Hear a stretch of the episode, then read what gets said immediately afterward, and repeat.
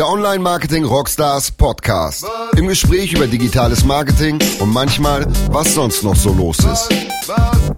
Der Online Marketing Rockstars Podcast. Mit Philipp Westermeier. Ähm, so, der zweite Online Marketing Rockstars Podcast. Wir kümmern uns heute um ein ganz anderes Thema als im ersten. Und zwar steigen wir groß ins Thema YouTube ein und haben dafür einen Gast, der zumindest mit seinen Kollegen zusammen unter dem Label Titty ähm, ja, zu den bekanntesten, erfolgreichsten, größten deutschen YouTubern äh, gehört und der erzählt mal so ein bisschen aus dem Nähkästchen. Aber bevor es losgeht, noch ein Hinweis in eigener Sache. Vielleicht wisst ihr es mittlerweile schon, ich werde nicht müde, es nochmal zu erwähnen. Am 25. und 26. Februar in Hamburg das Online Marketing Rockstars Festival. Das heißt, am 25.02. eine Messe, 150 Aussteller, 10.000 Besucher, alle relevanten Internetfirmen am Start ähm, und ganz, ganz viele Menschen zum Networken, zum Austauschen. Seid dabei am 25.02. in den Messehallen in Hamburg. Und am 26.02. ebenfalls in den Messehallen unsere Konferenz mit äh, Top-Speakern, dem legendären Skateboarder Tony Hawk, der eine eigene Social-Media-Brand geworden ist, ähm, aber auch anderen amerikanischen Experten, dem Gründer von Outbrain, einer charmanten Französin und so weiter. Die zwei Tage, bitte tragt euch ein, ähm, Ende Februar hier in Hamburg sein. Da ist Online-Marketing-Kampftag. Und jetzt geht's los mit ähm, Os Yilmaz von YTT. Ja, ich habe meine Premiere. Das ist das erste Mal in einem Podcast und dann äh, direkt hier. Ich freue mich. Vielen Dank. Äh, danke. für, mich ist das, für mich ist das zweite Mal. Was?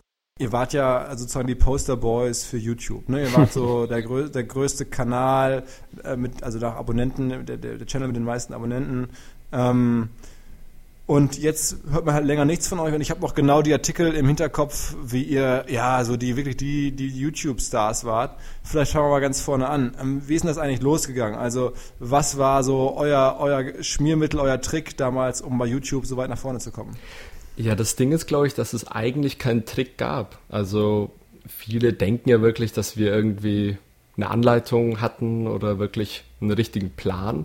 Aber der Plan war es eigentlich, keinen Plan zu haben. Also, wir haben wirklich, ganz am Anfang war ich noch nicht dabei, da habe ich die Jungs, die anderen beiden passiv ein bisschen unterstützt, weil ich äh, nicht im selben Dorf gewohnt habe, weil wir aus dem Dorf äh, aus Bayern kommen, beziehungsweise aus Franken, ist ja nicht dasselbe.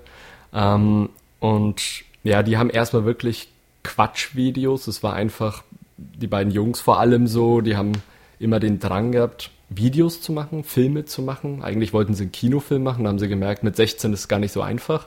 Und dann ist halt irgendwie YouTube gestartet so, da hat man gesehen, es gibt so diese Smosh-Typen aus den USA, die machen da halt irgendwie ein bisschen blöde Blödeleien und es sehen halt Leute rund um die Welt und dann, ja, dann hat man halt einfach so die Videos hochgeladen.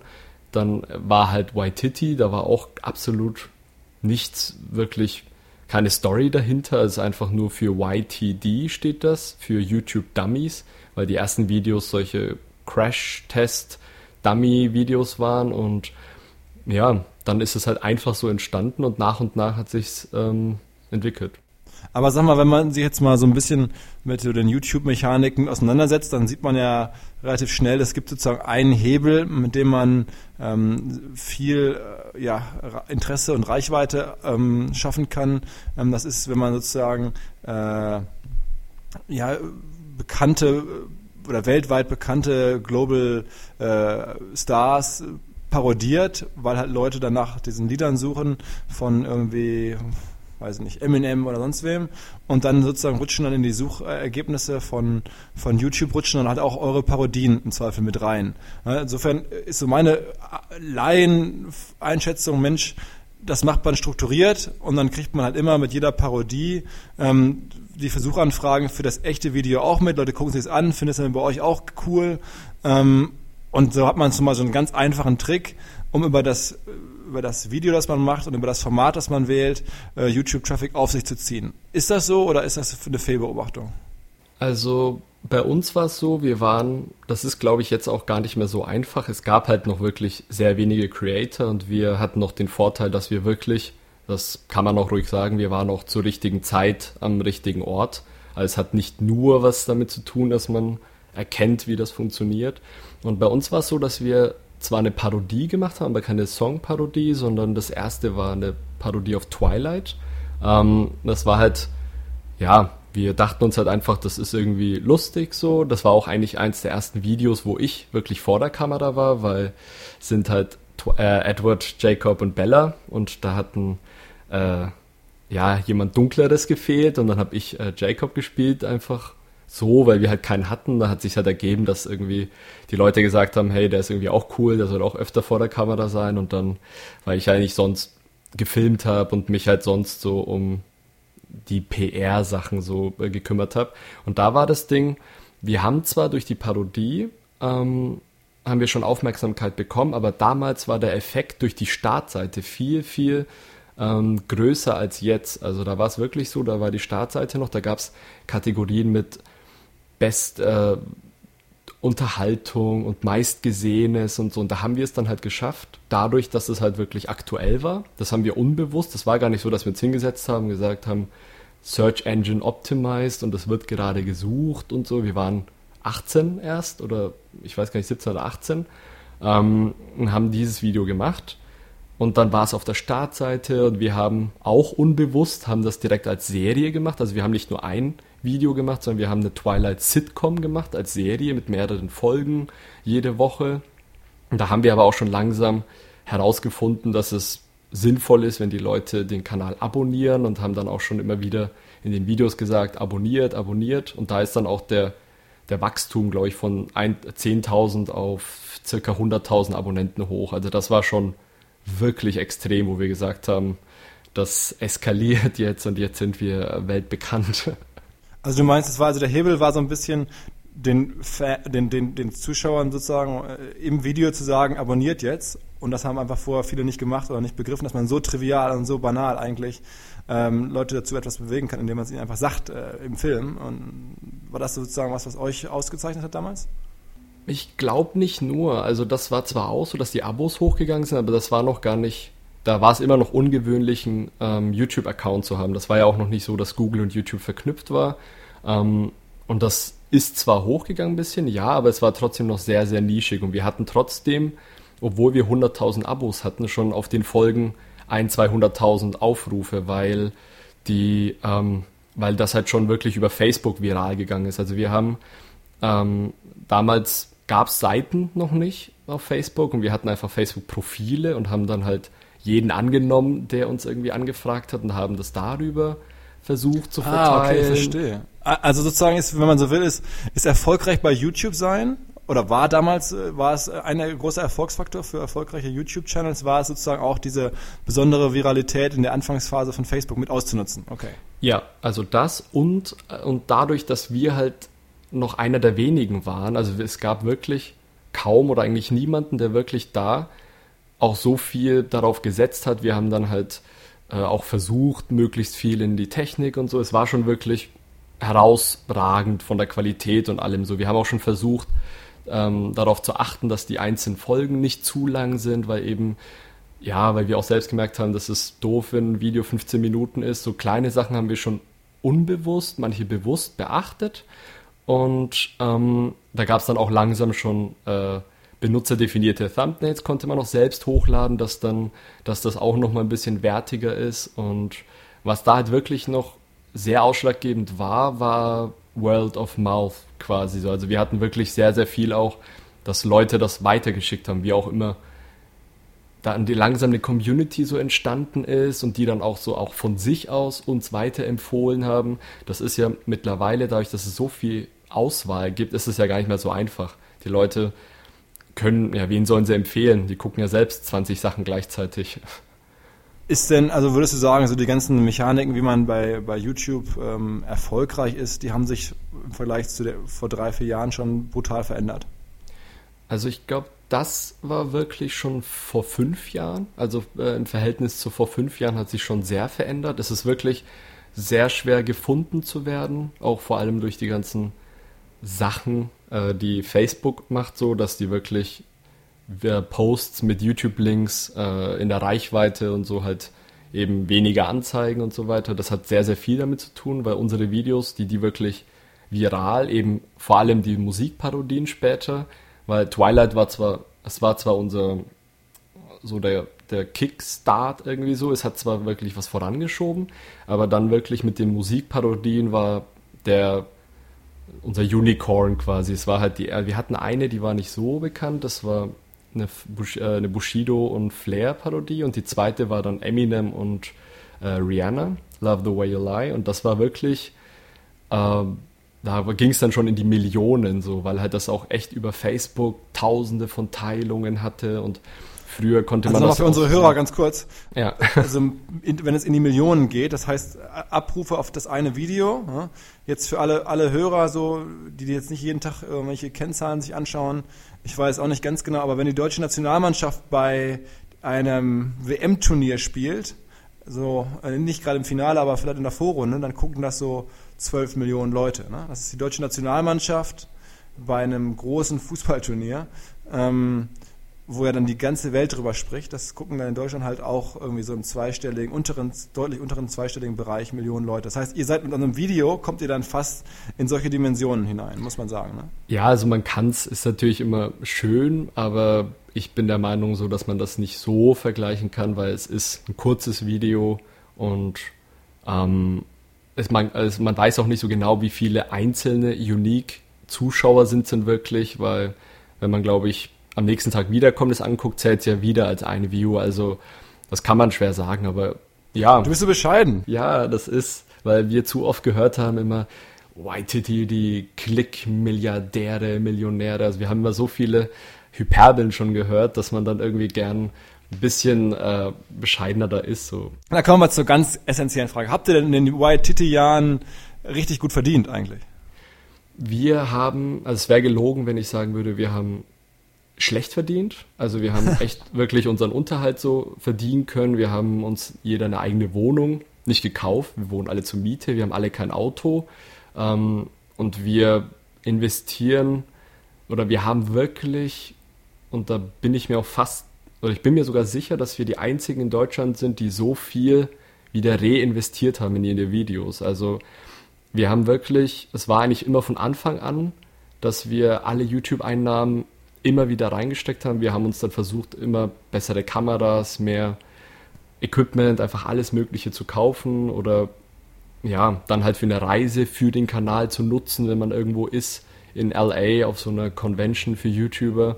Also wir haben wirklich sehr, sehr viel wieder reingesteckt. Wir hatten Aber das, das, das klingt jetzt ja nicht nach Millionen, das klingt jetzt ja eher so nach ähm, irgendwie, da kommen jetzt am Ende des Monats ein paar tausend Euro bei euch an, so hört sich das ungefähr an, so Reise, irgendwie Equipment oder so. Genau, also wir haben wirklich definitiv, das kann ich ja sagen, wirklich definitiv nicht ausgesorgt, so.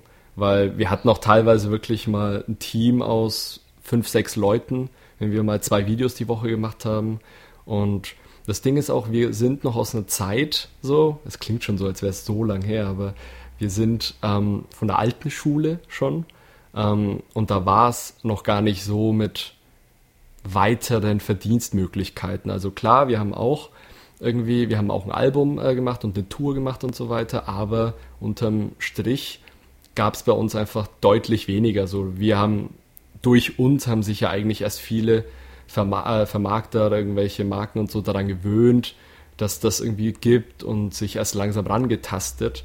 Da, da wollen wir dann ein bisschen drüber sprechen. Das ist ja das große Thema MCNs und, und so, das äh, Mediakraft, das wir auch ab uns mal anschauen. Noch vielleicht ganz kurz, zum, um einmal das Erlösthema so ein bisschen noch besser zu verstehen. Ähm, sag mal so, ist denn der Haupterlös das, was ihr von YouTube bekommt, oder ist das das Spannendere, das, was man über irgendwelche Product Placements und direkte Deals machen kann?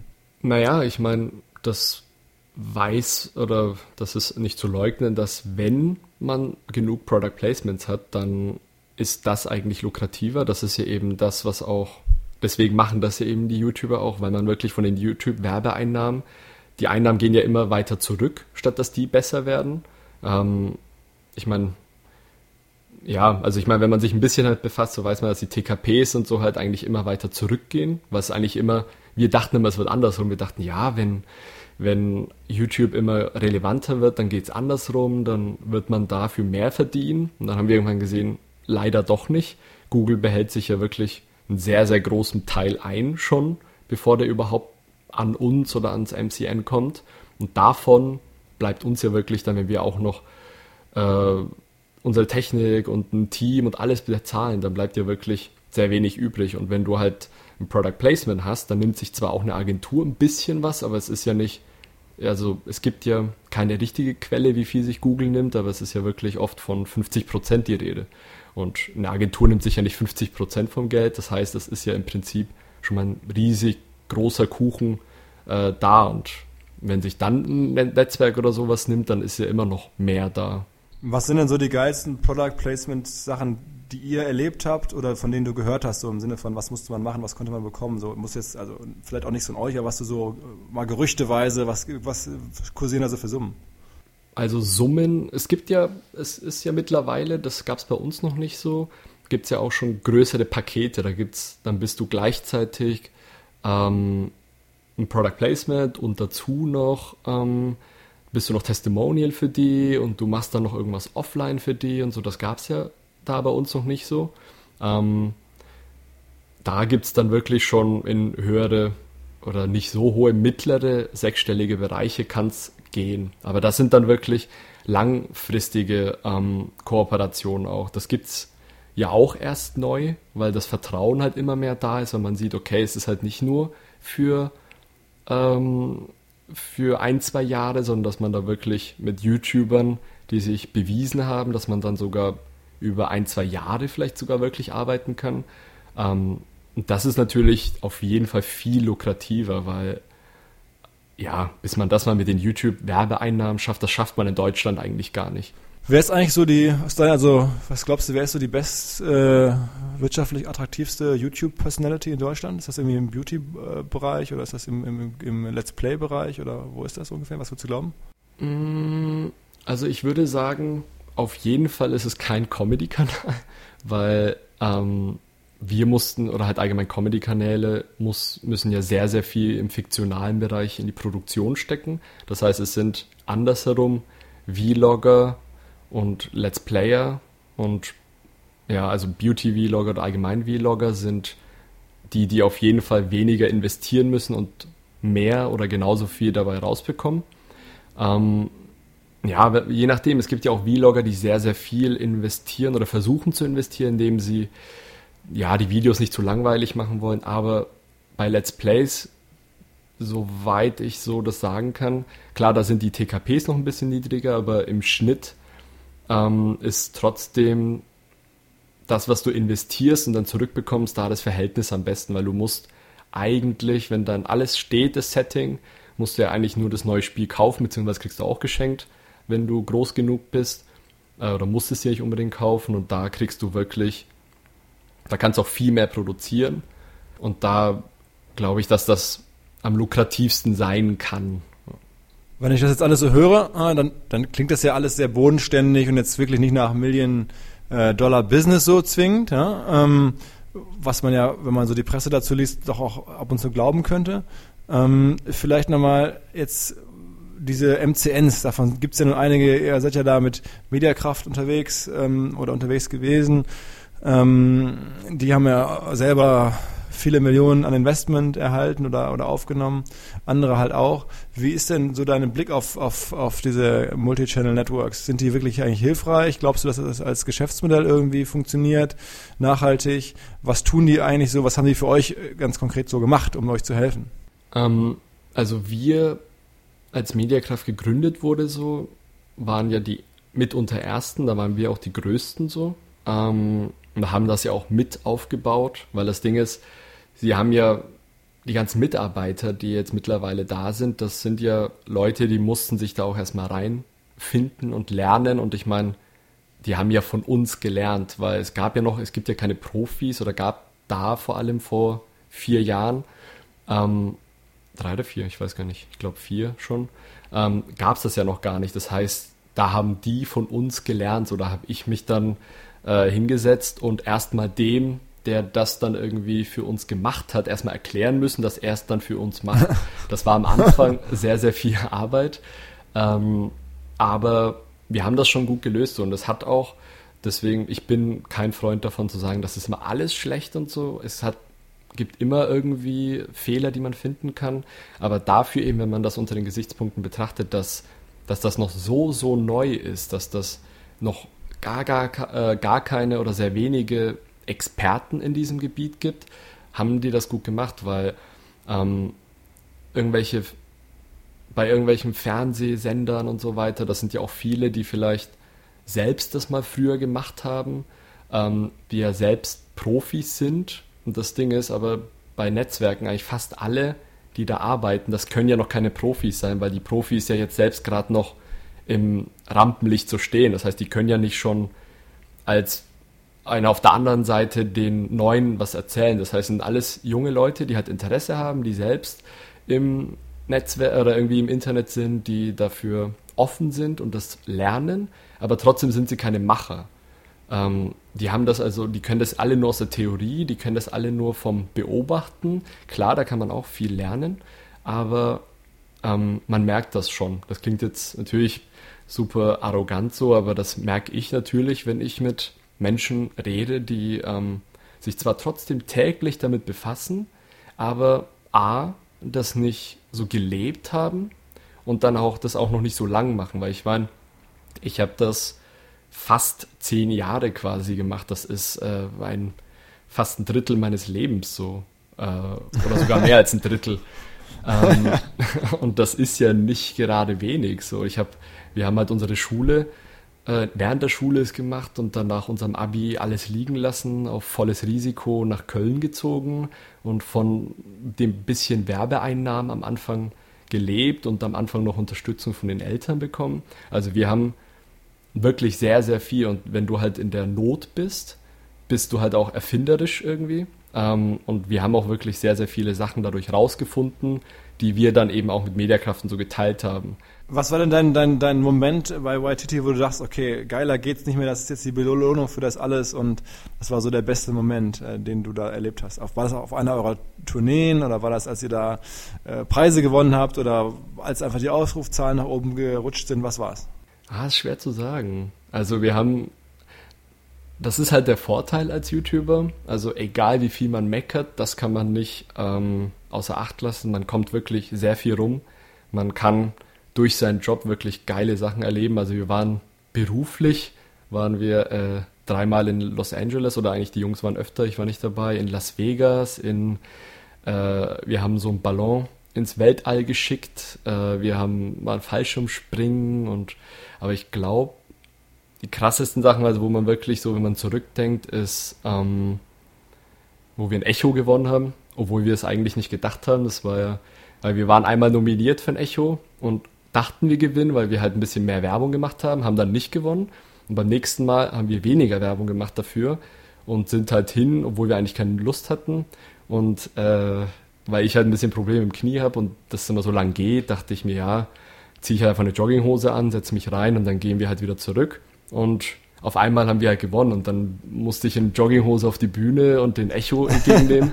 in der Kategor in das war in der Kategorie gegen Materia, Crow, Xavier Naidoo und Tim Bensko. Ähm, das war wirklich so, so Gänsehautmoment, so, wo man an allen Universal Music Leuten und so an den ganzen Plattenleuten da vorne vorbeigeht und von Friedrich Lichtenstein den Preis bekommt. Das war, das war schon das ist wirklich. Der Edeka-Typ, ne? Ist genau. super geil. Ne? Das war wirklich krass so. Also, das ist ja krass so, dass das eigentlich da war ich viel aufgeregter als, ähm, weiß ich nicht, wir waren auch mal beim Coke Festival of Happiness am 3. Äh, 3. Oktober ist das ja immer in Berlin am äh, Brandenburger Tor und da waren ja hunderttausende Leute und da hatten wir einen Auftritt eine Dreiviertelstunde und nicht mal da war ich so aufgeregt wie beim Echo, weil das halt so unerwartet und ich so scheiße und ich in Jogginghose, wie kacke kommt das denn? also das war glaube ich schon einer der lustigsten auch so was man nicht vergisst. Also bist du auch so, dass du sozusagen jetzt als Person äh, so zu Hochzeiten in Köln oder auf bestimmten Veranstaltungen deutschlandweit irgendwo dann auch so wirklich von Teenies überrannt wurdest und alle von dir Autogramm haben wollten und sowas? Hast du da auch diese Momente erlebt? Ja, also das gibt's schon oder gab's schon. Ähm, es gibt ja immer die Video Days, so das jährliche Event und da ist, hat man es immer sehr gemerkt. Also es hat einmal waren es beim ersten Mal 400 Leute, dann 2000, dann 4000, dann 10.000 dann und es wurde immer, immer schneller größer. Und da hat man dann schon gemerkt, dass man am Anfang ein, zwei Stunden Autogramme gegeben hat und dann irgendwann ganzen Tag da stand und das halt eskaliert ist und die Leute haben geheult, wenn sie dann nicht mehr dran äh, gekommen sind, weil, äh, weil sie unbedingt wollten oder bei einer Signierstunde, das in, Neu äh, in Köln die, die Meiersche komplett überfüllt war und alle stundenlang anstand. Also das haben wir schon erlebt. Wie eure Zielgruppe war so zwischen 16 und 26 oder 16, wie so altersmäßig, sag mal? Ja, also ich würde sagen, die waren 12 oder 10 bis ähm, Anfang Mitte 20, so die Kernzielgruppe. Es gibt ja immer einen Unterschied zwischen denen, die wirklich aktiv gucken und denen, die so unsere Virals, unsere Unicorns so quasi kennen. Also das wollte ich mal fragen. Das, das ist also für mich genau der Punkt. Also im, im weiß nicht, äh, so bei so großen sozialen Plattformen, Internet und sowas, da spricht man so von Daily Active Usern und Monthly Active Usern und das ist immer die entscheidende Währung und äh, viele Leute, die gucken immer nur auf, weiß nicht, wie viele Mitglieder hat eine Plattform, das ist ja gar nicht so entscheidend, ne? sondern das ist, wie viele sind da aktiv drauf. Und bei euch ist doch eigentlich auch so, Subscriber, ich habe es ja anfangs auch gelobt oder, oder gefeiert und bin ja auch beeindruckt von, von so vielen Millionen, aber die Frage ist ja eigentlich, wie viele davon sind eigentlich aktiv? Kannst du das sagen oder wie gibt es da so ein Verhältnis, das, wo man generell sagt, naja, von so und so viel äh, Channel übergreifend von so und so viel Subscriber sind meistens so und so viele aktiv?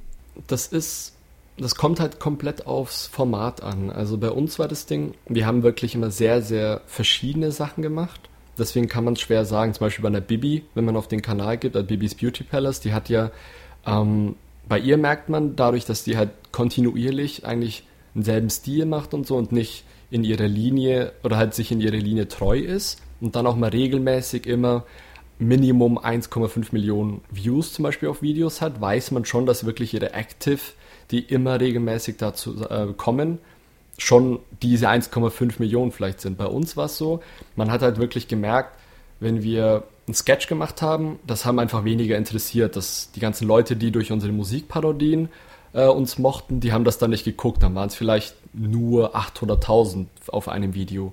Oder wenn wir mal eine Songparodie gemacht haben, waren es dafür ein paar Millionen, weil das dann wirklich für Ältere auch waren und das dann viral ging und so weiter. Also ich würde sagen, dass wirklich der Kern zu den Höchstzeiten so, die wirklich jeden Freititi-Tag, haben wir sie genannt, immer jeden Freitag, 16 Uhr, geguckt haben, sind so eine Million bis 1,5, würde ich sagen. Ähm, aber wirklich, die uns gekannt haben, waren wirklich ein paar Millionen. Also, soweit ich weiß, hat auch irgendwie mal eine Studie von irgendeinem Professor, der mal meinte, vor allem in der jungen Zielgruppe, bei den ganzen Millennials, äh, dass wir eine angeblich teilweise höhere Bekanntheit als Angela Merkel hatten. Das war irgendwie ganz lustig. was mich zur Frage bringt, was ähm, machst du jetzt so? Waititi, wie gesagt, haben wir schon lange nichts mehr von gehört und vielleicht kommt da auch gar nicht mehr so viel. Du hast mir so ein bisschen ja schon Andeutungen gemacht, wollen wir gar nicht so genau darauf eingehen, aber ähm, was hast denn du so generell vor mit deinem Leben jetzt, so angebrochenen Leben? Äh, ja, mit meinem Leben habe ich vor, meine Frau zu ernähren, habe ich vor zwei äh, Monaten geheiratet. Oha, das, Glückwunsch. Danke. Ähm, das ist wichtig, so Familie und alles, weil vor allem wenn man ein paar Jahre sehr viel unterwegs ist und wenig Zeit dafür hat, dann lernt man das noch mehr zu schätzen. Also das ist wichtig. Und so beruflich für mich, äh, beruflich für mich will ich, habe ich so ein bisschen den persönlichen Ehrgeiz, weil ich eben schon immer bei uns den Marketing, in Anführungsstrichen, weil es eigentlich ja kein Marketing war in dem Sinne, dass wir es komplett durchdacht haben von A bis Z, sondern dass wir wirklich gemacht haben einfach. Ähm, aber weil ich das eben schon immer gemacht habe und mir das auch sehr gefällt und ich meiner Meinung nach auch, was YouTube-Erfahrung da und auch vom Machen und die Erfolge eigentlich so einer der besten in Deutschland bin. Das klingt jetzt, passt jetzt gar nicht zu dem, was ich vorhin so bescheiden und jetzt sage ich das, aber ähm, ja, muss man ja auch mal, glaube ich, sagen, sich selbst. Und ich finde das so, äh, dass das so ist und deswegen macht es mich ein bisschen traurig, wenn ich auf der anderen Seite sehe, dass sich ähm, es gibt viele schwarze Schafe in dem Business, weil es eben noch nicht so alt ist. Es gibt noch nicht wirklich viele richtige Experten und dadurch gibt es einfach viele, die behaupten, sie sind Experten. Die sind YouTube und Social Media Experten, obwohl sie eben, wie ich vorhin gesagt habe, einfach nur das in der Theorie gelernt haben oder einfach sich von anderen abgucken und behaupten, ich kann das jetzt auch, ich verkaufe das jetzt Firmen und sage, hey, so funktioniert das, obwohl sie es selbst nie gemacht haben. Deswegen ähm, ist das so mein persönlicher Ehrgeiz, dass ich den Firmen, dass ich die beraten will und denen zeigen will, wie es wirklich geht. Also bist du YouTube Consultant oder baust du sozusagen eine, eine Social Media, Video, genau. sozusagen Vermarktungsberatung auf, wenn man so will. Genau, also ich habe äh, meine eigene Agentur gegründet, äh, ein Pfund, ähm, und da mache ich Social Media und Web Video Consulting, weil ja, ich bin selbst nicht fehlerfrei, so es kann sein, dass ich auch mal falsch äh, irgendwie liege, ist ja klar, aber ich weiß auf jeden Fall, wie es funktioniert und ich habe es auch auf jeden Fall im Verhältnis zu sehr, sehr vielen anderen Experten gezeigt, dass ich es auch kann. Und das ist eben mein Ehrgeiz, dass ein bisschen diese nicht wirklich diese Pseudo-Experten dann halt verschwinden. Aber ich meine, ganz wegbekommen wird man die nie. Sag mal, wo wir gerade drüber sprechen, so Beratung, sag mal drei Tipps, wenn ich jetzt einen YouTube-Channel machen würde oder wir haben natürlich viele Leute, die jetzt auch bei uns gucken, was empfehlen wir oder ich werde das ab und zu mal gefragt oder ich habe jetzt wir machen eine Veranstaltung zum Thema, wie bekomme ich Reichweite. Wenn ich dich jetzt frage, was sind denn so aktuell die drei Sachen, die man bei YouTube richtig machen muss oder die drei besten Traffic und ja, Wachstumshebel? Sag mal zwei, drei, die dir einfallen. So als erste Top of Mind. Also was ich eigentlich am wichtigsten finde, ist, dass eine Geschichte dahinter ist. Ähm, ja, also ich glaube, das sagt schon, einfach eine Geschichte. Ich kann das dir noch genauer erklären. Äh, dann, dass es eine gewisse ähm, Qualität gibt, aber da halt eben nicht die Qualität vor den Inhalt stellen. Also es ist wichtig, den, ähm, die perfekte Balance zwischen Qualität und Inhalt zu finden. Das war halt eben auch, wo wir lang geguckt haben, ob das jetzt wirklich noch besser wird, wenn man auf eine Red-Kamera, also wirklich Kinokameras umsteigt gibt ja auch YouTuber in den USA, die es machen, oder ob nicht dann der Inhalt leidet, ob man dann nicht dadurch zu viel Zeit beim Dreh verliert, ob das nicht, ähm, ja, dann irgendwie die Motivation beim Drehen verliert und so weiter. Das war sehr wichtig und da hat auch lange gedauert, das rauszufinden, was wirklich die perfekte Balance ist. Und ähm, der dritte Punkt ist wirklich essentiell, es klingt zwar richtig abgedroschen, aber es ist wirklich Spaß dabei haben und nicht nur YouTube. Wow, das ist, das ist unglaublich. Das, das, das, du, du gibst ja so Meta-Tipps hier, wenn man so will. Ich hätte jetzt gedacht, also oder ich gucke mir das ja an und schaue mir dann, da gibt es irgendwie den Junk Food Taster oder den irgendwelche YouTuber, die Sachen machen, wo dann halt Babys äh, Babyfilme gucken und die Eltern die einschalten oder wo irgendwelche Leute den Föhn laufen lassen, damit dann irgendwie äh, die Eltern den Rechner anschalten und die Kinder die Föhngeräusche hören können und sowas. Das sind ja alles jetzt, sagen wir mal, Sachen, da, da geht es ja nur darum, irgendwelche Tricks zu kennen, um die nach oben zu bekommen, weil die Qualität und die Story, die, die kann da ja gar nicht so richtig sich durchsetzen, ne? wenn es jetzt um, um, um oder, oder so Corporate-Videos, wenn Firmen was erzählen wollen. Klar, jede Autofirma hat eine Story zu erzählen, aber ähm, also es gibt keine so Hebel. Ich habe das ja versucht zu analysieren, wo man irgendwie ja berühmte Namen oder irgendwelche häufig gesuchten Worte mit in den Titel reinpackt oder indem man irgendwie versucht in Netzwerke reinzukommen, wo man dann von anderen Leuten empfohlen wird oder diese ganzen Effekte. Ähm, das würdest du gar nicht so nach vorne stellen? Nee, also das ähm, das ist ja das, was man eben denkt so. Also es wenn es so einfach wäre, dann würde es ja jeder machen. Man muss schon wirklich das auch machen wollen. Klar, wenn so One-Hit-Wonder, wenn dann irgendwie mal, ja, irgendwelche Viral-Videos, so, das kann auch komplett ungeplant, noch mit schlechter Qualität.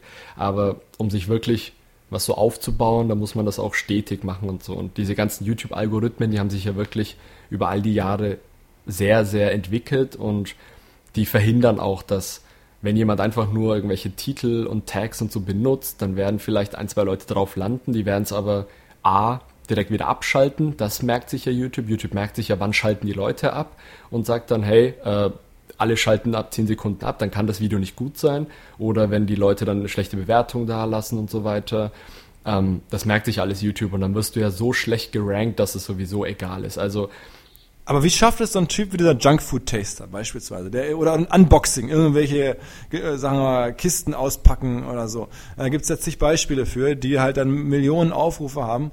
Was ist denn deren Hebel? Also was machen die denn richtig? Weil die sind ja teilweise noch nicht mal mit ihrem Gesicht vor der Kamera, sondern mit den Händen. Also da ist ja dann wenig Storytelling da. Was machen die richtig? Haben die früh genug angefangen? Haben die, die ausreichend, haben die eine ausreichend hohe Frequenz? Oder was ist denn da so der Trick? Naja, ich meine, die Leute, die das suchen und da dann landen, die bekommen ja das, was die wollen. Also die wollen eine Review, die wollen einfach ein Unboxing und das bekommen die ja auch. Und anscheinend gefällt das denen so und ja, das ist ja kein Etikettenschwindel. Das ist ja das, was ähm, früher auch viele YouTuber gemacht haben. So, ähm. Nee, absolut. Ich, also ich will den auch nicht, also ich bin ja großer, respektiere das massiv, also ich bin ein großer Fan davon teilweise auch.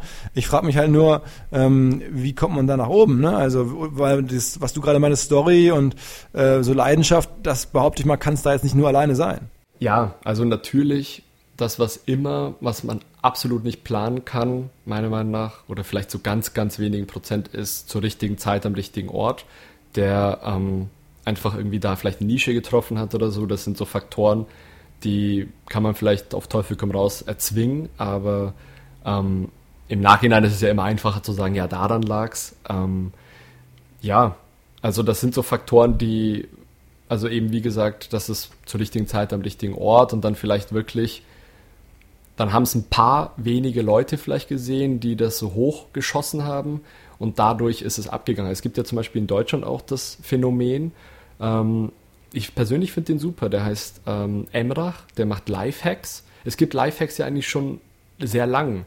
Und trotzdem hat er es geschafft, damit innerhalb von kürzester Zeit 200, 300.000 Abonnenten. Jetzt ist er, glaube ich, bei 800.000. Obwohl es das schon gab, obwohl seine Videos nicht durch irgendwas so hervorstechen, hat das irgendwie geschafft. Ich glaube, der ist irgendwann mal auf der Startseite oder sowas gelandet und zack, ist es dann halt einfach hochgeschossen. Dann bist du in diesem Algorithmus. Wie, wie, wie heißt der Channel? Wie, wie, heißt der Channel? Der heißt Emrach. Emrach Tikin. E-M-R-A-H? Genau, der hat, glaube ich, 800 oder 900.000 Abonnenten. Das war okay. auch so eigentlich wirklich ganz simple, trotzdem gut gemachte Sachen, Lifehacks, die es eigentlich schon gab und trotzdem funktioniert's. Klar, also Lifehacks halt, ist sowas wie Bierflasche mit Zähnen aufmachen und sowas in der Art. Genau, was man mit Kartoffeln machen kann, acht Tipps und so. Und deswegen, also da kann man auch sagen, ja, vielleicht liegt es daran, dass er gut aussieht oder vielleicht ist er sympathisch und lustig. Aber es gab es ja auch schon vorher. Es gab ja schon Lifehacks von Menschen, die auch sympathisch und auch lustig sind. Aber anscheinend, kam, ja, dann war da vielleicht irgendwo mal ein Algorithmus und YouTube hat gesagt, hey, der ist gut, irgendwie gefällt das, weil ich glaube, YouTube merkt sich auch, wenn die das Video anderen Leuten anzeigen und dann neue Leute sich das ja auch anklicken, dann sagen die, hey krass, auch neue Leuten gefällt das und die bleiben dran und gucken sich mehr an und dadurch empfehle ich es noch mehr neuen Leuten, weil anscheinend kommt er auch bei Leuten, die ihn nicht kennen an. Also das sind ja wirklich ganz, ganz viele Faktoren, die man, die man gar nicht wissen kann. Man kann die ja auch nur raten. Eine Sache, die mich noch interessieren würde, ist, ähm, wie geht es alles mit YouTube weiter? Okay, wirst du mir jetzt nicht in aller Kürze beantworten können, aber mal, äh, du hast mir vor kurzem mal erzählt, ähm, dass du diese ganzen, äh, dass du am liebsten selber äh, eigentlich nur noch Videos in USA guckst, irgendwie Jimmy Fallon, Jimmy Kimmel, diese Geschichten äh, werden da halt massiv und sind groß und in Deutschland schaust du dir selber kaum noch was an, richtig? Ja, ähm, das ist äh, schwer zu sagen, weil ja, also ich bin eigentlich kein Freund davon, ja, YouTube wird Fernsehen zerstören und so weiter. Das kann man halt alles schwer sagen. Ähm, in Deutschland ist es noch nicht so passiert, eben wie in den USA. Jimmy Fallon und so die ganzen Late-Night-Shows und so, die haben es wirklich geschafft. Ihr, die haben wirklich geschafft, so quasi TV-Show YouTube tauglich zu machen. Also ich meine, gut, man könnte als ähm, Pendant könnte man äh, Neo Magazin Royal, die das eben auch schon wirklich bei der Produktion versuchen zu bedenken, dass man das dann auch YouTube tauglich machen kann. Ähm, und ja, was es auf jeden Fall noch mehr geben wird, ist andersrum, dass es vielleicht YouTube First, aber trotzdem noch andere Auswertungen gibt. Weil vor allem in Deutschland ist einfach das Problem, warum es, glaube ich, so viel, noch nicht so viel gibt, ist das Problem mit der Sprache. Also die in den USA, die produzieren das und das sehen x-mal mehr Leute. Das war ja auch das Problem von uns, dass wir vom Aufwand her und von allem im Prinzip genauso wie Smosh produziert haben aus den USA, unser Vorbild auch so. Und die hatten halt trotzdem für genauso viele Videos das Zehnfache an Views, so, mhm. weil es halt einfach Englisch direkt war. Unsere Songparodien haben, also unsere stärksten geklickten, die haben 20 Millionen Aufrufe in zwei, drei Jahren. Und nur für ein deutsches Video so. Und wenn man das halt dann irgendwie hochskaliert irgendwie so, wenn das auf Englisch gewesen wäre, dann wäre viel mehr möglich, hätten wir auch viel mehr investieren können, viel mehr verdient, aber haben wir halt nicht. Und das sind ja nicht alle Videos solche Unicorns und bei manchen, ja, da bist du halt irgendwann in der Zwickmühle. Du willst mehr machen, es kostet aber.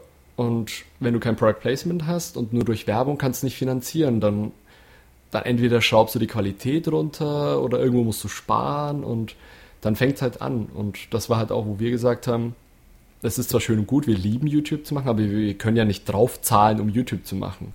Das Klar. ist einfach, das kann mir keiner sagen. Und das ist, glaube ich, das Problem, warum es in Deutschland noch nicht so ist wie in den USA, dass man da mehr investiert irgendwie. Deswegen gibt es halt viele Vlogger in Deutschland auch, die versuchen, eine One-Man-Show äh, gut zu machen so und halt möglichst viel reinzustecken. Aber ja, das wird das Fernsehen so in Deutschland noch nicht komplett ersetzen können. Es ist zwar authentisch. Gib mir mal drei Tipps für, für coole Vlogger, von denen ich noch nicht gehört habe. Ähm, wer, ist, wer ist gut? Kennst du Julian Bam? Julian Bam, ne, kenne ich nicht. Der ist sehr gut. Also der hat jetzt auch die eine Million Abonnenten geknackt. Ähm, der macht es ihm so, der ist wirklich versucht, eine One-Man-Show oder einen Freund, der ihm hilft, ähm, möglichst viel zu machen, am Limit und dann damit halt eben was zu verdienen. Aber das ist ja auch nicht das, was man für immer machen kann. Der kann ja nicht für immer alleine sieben Tage die Woche drehen für zwei Videos die Woche. Also das ist utopisch so. Und wer wirklich gute Vlogs so in Deutschland macht, der macht aber halt auch viel Gaming, aber ab und zu eben sehr gute Vlogs ist Dena. Ähm, der gibt sich da halt viel Mühe, der, der versucht halt das so ein bisschen... Das ist der Kollege von Gronk, ne? Nee, das, du meinst Sarazar, genau, der macht halt eben auch, das ist der ah, dritte. Ah, okay der und die beiden so, die versuchen wirklich so ein bisschen das, was in den USA, so Casey Neistat und so, das machen, wirklich so ein bisschen nach Deutschland zu bringen, dass halt Storytelling in Vlogs und so, dass das bisschen im Fokus steht, dass man schöne Bilder hat und alles, dass es eben nicht nur so ein Einheitsbrei ist und man mit Vlogs nur noch vor der Kamera sitzen und reden mit einer Einstellung verbindet, weil Vlogs sind ja eigentlich mehr als und das. Na gut, also schon mal Julian Bam Casey Neistat hatte ich auch noch nicht gehört. Ähm, und der dritte, sag nochmal den Namen äh, von dem. Äh, der ist Dene. Ah, okay, Dene. Ja, den habe ich schon mal gehört, aber irgendwie hatte ich jetzt den falschen Zusammenhang. Und halt okay. Sarazar. Das ist, also sind die ja, drei genau. Deutschen, genau. Naja, die, genau, die, die, das kenne ich so vom Hören sagen zumindest. Ich habe ehrlicherweise auch noch nicht viel zugeguckt, aber ja, ich weiß ja, Sarazar war, glaube ich, gestern wieder bei TV Total. Es ist ja auch immer mehr YouTuber bei TV Total. Aber was machen die alle, wenn TV total weg ist bald? Naja, ich glaube, deswegen äh, packt ja Studio 71 die vielleicht noch ein bisschen rein. Das, weil sie sind ja fast, glaube ich, immer nur äh, Studio 71 YouTube-Partner. Ach so, ah, okay. Das heißt, die sagen jetzt, bevor TV Total als sozusagen Plattform wegbricht, packen wir noch schnell alle, was wir sozusagen im Netzwerk haben, weil es auch pro sieben Konzern verbunden ist, sozusagen, packen wir die noch alle schnell in die Show. Ja, also ich glaube nicht nur so, man kann es nicht sagen, aber es ist schadet ja, auf jeden Fall nicht. Ah. Okay, ähm, viel gelernt. Äh, ich fand das, also für mich ist YouTube immer noch so ein bisschen der wilde Westen und eine große äh, Blackbox bei allem Interesse. Äh, insofern fand ich es total cool, dass du da ein bisschen äh, mal hast reingucken lassen und ein bisschen erzählt hast. Und ich wusste ehrlicherweise auch noch gar nicht, dass ihr jetzt schon ein Jahr nicht mehr aktiv wart. Und ich hätte jetzt gedacht, Mensch, die brüten dann irgendwas. Aber ähm, ja, wie du sozusagen dein Leben planst, das äh, finde ich spannend und bin sicher, auch vielleicht mit unserer Hilfe kriegst du demnächst mal ein paar Leute, die sagen, alter Schwede, der Typ ist cool, der soll mich mal ein bisschen coachen bei meinen äh, YouTube- und Social-Media-Aktivitäten. Ähm, ich hoffe, wir sehen uns im Februar. Wenn du Bock hast, bist herzlich eingeladen, nach Hamburg zu kommen, ja, auf oh. unsere Konferenz. Okay, danke. Ähm, da ist äh, auch immer, also Social Media ist natürlich auch ein großes Thema. Da kommen äh, viele Leute und vielleicht auch äh, nette Anknüpfungspunkte, nettes, net, gutes Networking. Ähm, ansonsten würde ich sagen, ähm, dann sehen wir uns bald, hoffe ich. Ja, vielen Dank und äh, bis demnächst dann. Alles klar. ja. Mach's gut. Mach's gut. ciao. ciao. ciao.